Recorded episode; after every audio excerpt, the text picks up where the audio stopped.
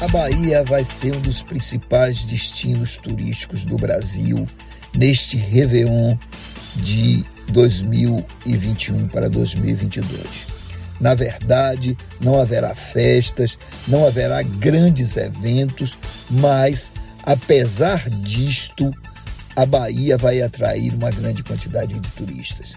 E polos como do litoral norte, Praia do Forte, Tarcimirim, Guarajuba e outros, como também do litoral sul, onde teremos localidades como Porto Seguro, Trancoso e outros, vão se transformar em pontes neste Réveillon. Na verdade, a Bahia se situa hoje como um dos principais destinos, pois o seu trade turístico se preparou para receber os turistas sem deixar qualquer problema com relação à segurança.